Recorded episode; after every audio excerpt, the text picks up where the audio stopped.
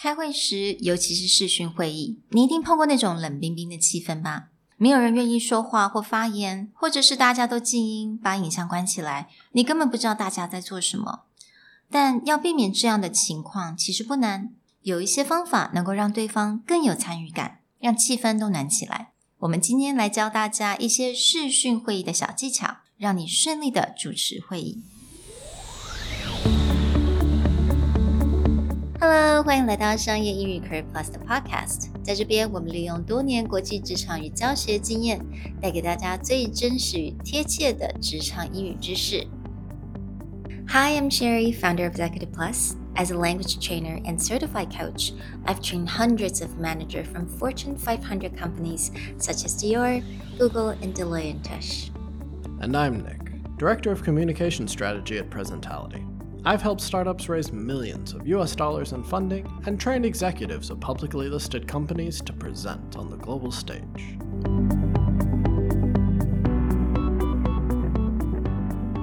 Welcome back, everyone, to Career Plus Podcast episode 21. Now, today we want to talk a bit about how to avoid those awkward silence during your conference call or online meeting where you're not really sure if anyone's paying attention anymore. So, how do we increase engagement and really encourage people to participate? 我相信大家没有人喜欢那种很冷冰冰的那种气氛，尤其是你根本不知道大家有没有在听你讲话。那当你是主持人的时候，这个就非常重要了。没有一个主持人希望有这种很冷的这种 呃，meeting，那不管是当然，尤其是在视讯会议，最常会发生这种状况，因为大家都太习惯 multitasking，尤其是你把那个你的影像关起来的时候，一下静音，你你可以做其他事情。那这个时候呢，我觉得你的当身为一个 host，你的就有一些责任，你就必须要 make sure 你的会议的对方能够跟你一起互动。那这个时候，我们就来教大家：当你在会前、会中跟会后的时候，你可以做一些什么事情，能够让你这个 engagement level 提高，也能够让你的气氛比较热起来。So, as Sherry said, we actually just want to take you through the beginning, middle, and end of a conference call and just make some slight tweaks to the way you do things or how you introduce things to really up the engagement level. So let's start from the very beginning small talk. Now, this is a topic everyone talks about small talk. You go to any conversation or business English. But what's different here is small talk is not for the sake of talking. Small talk is a way that you generate conversation so you can lead into your meeting. It's all about moving a meeting forward. 所以这个地方，small talk 最重要的部分就是你要怎么样去把你这个会议的气氛先带起来，然后很顺利的能够 transition 到你的会议。所以其实 small talk 的主题到底要讲什么，其实这个不是很大的，这不是重点。而是你要怎么样？比如说，利用你现在的这个时间点呢，再去把你这个，比如说用个很简单、很轻松的方式，让大家能够稍微一点 engagement，然后再 lead into your meeting, right? Right. So there's actually a few topics that you can cover, or a few ways you can build into small talk. You can talk about current events. You can talk about the point of time, what time of day it is, or you can talk about your connection to someone. Mm-hmm. But for simple examples today, let's just talk about points of time. How would you use the current timing to build into the meeting itself? 嗯，所以 point of time 在这个地方，你也可以把它想成就是很及时的。比如说你现在是，you know, it's afternoon right now. We're recording this in the afternoon, yeah. right? 嗯、um,，那在在下午的时候，通常你们大家第一个会想到什么？吃中饭了没有？或者是你可能诶，这个时候大家会有点想睡觉吧？所以你可以绕着这些话题去 create 一些 small talk questions. So you know you can say that, oh, good afternoon. Hope you have a coffee standing by. It's gonna be a packed meeting. Right. Or, you know, it's like, I hope everyone had a great lunch. You're full and focused and ready to go because we're going to cover ABC topics. 嗯，所以这样其实非常快速的，你就 transition 到你这个最重要的主题，但是你还是有一点点那种稍微一点互动啊。So it's not going to be so stiff, right? Yeah. Right. Or, you know, even last week, if you're like, all right, everyone, I need you to put down your phones from the US election just for like an hour Mm. and let's push this forward. Right. Yeah. So, um, before, you know, kind of in the very beginning of the meeting, what we can also do is that you, as a host, you can ask everyone to participate. So, a lot of times when we get drug into online meetings, most people turn off the camera, put it on mute, and then they go do something else until they hear their name. Mm-hmm. I mean, that's just a reality. So, as a host, you should, at the very beginning, outline that this is going to be about participation. You're going to ask for them to talk to you, and actually, to make it even more real, is outline the process for someone to participate. So, that may be, you know, starting out saying, I welcome everyone for being here. To maximize the end result of the meeting, I welcome everyone to participate by asking questions or providing input. I want to suggest to everyone to mute yourself when you're not talking. And go ahead and click on the raise hand button when you would like to speak. I will ask direct questions to different participants when the time comes. So, you know, familiarize yourself with the mute and unmute button. 所以刚刚呃 Nick 有所讲嘛，在这个时候当主持人的时候，你也可以稍微 outline 一下你你可能会怎么样去 run 你的 meeting，right？Everyone has their process of doing things。所以这个主持人我们刚刚给的一个 example 就是，你可能请大家先静音，或者是需要呃需要呃问问题的时候，他就可以按那个 raise your hand button。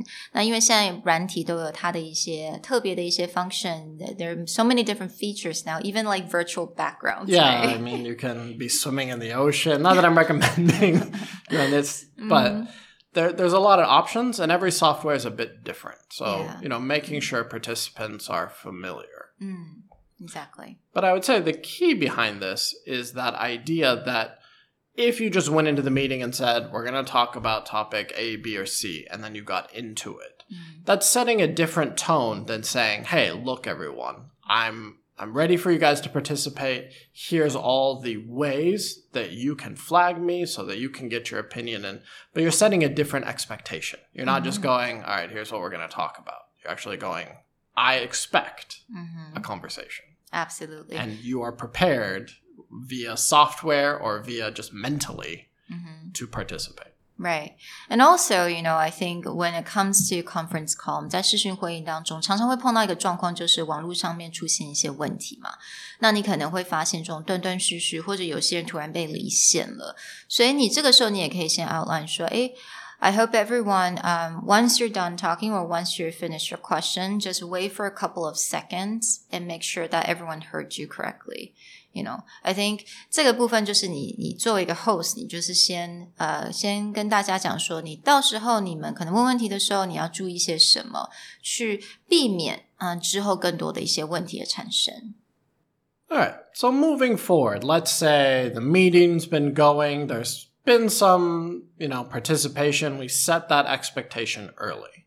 But it's gone on for like 45 minutes an hour. You're starting to feel the energy drop off. How would you go back and re-engage 嗯，everyone on the meeting? 所以我们相信有很多时候常常会在会议的中间，就会发现呢，大家的 attention level 或者大 engagement level 已经慢慢慢的走下坡了。那这个时候呢，你最怕的就是你在讲话的时候，可能呃对方他们网络上面出现了一些问题，或者他们刚刚没有听。或者是你在讲的话，可能有一些人还停留停留在你的重点 A，你已经到重点 C 了，所以这个时候你就是要 make sure everyone's on the same page，大家的认知都是一致。那这边你就可以用很简单的句子，For example, I just want to check if if we're all on the same page. Okay, I just want to check if we're all on the same page. Or you can say, I like to take a moment to make sure we're all on the same page. Right. So that hitting that idea is like, you know, is everyone still here? Or even saying something is like, I'd like to take a moment to recap or to get everyone's, you know, to clarify with everyone that they Mhm. understand what's going on. Hmm. And just really call it out. Be like, is everyone clear on what we're doing? Um, if you wanted to, you could even ask for Mhm. someone to just kind of summarize whether you had a note taker or you think that there's someone in the meeting that can quickly summarize or recap. It's a good Mhm. time to call it out. Right. And also, you know, some if necessary, you can also call it out to someone particularly. I mean, not as like who's not paying attention. Like, but I mean, it kind of keeps everyone on their on their toes, right? Right. It's like, oh, you can ask me questions later. I better listen. No, I mean, like you know, sometimes because 如果某一个 team 他们特别是对这个 project 他们必须要注意，或者是这是他们要呃，这是他们必须要 take responsibility 的，obviously，那这个对方这个负责人他可能就。他应该要非常了解你现在在讲到哪里，right？ right. Or it might even be something as simple where you summarize something and then you refer it back to the person who maybe initially brought that up. So it's like, you know, recently, you know, I heard the plan to do, you know, blah, blah, blah. Andrew, that was your section. Is there anything there that you'd like to clarify?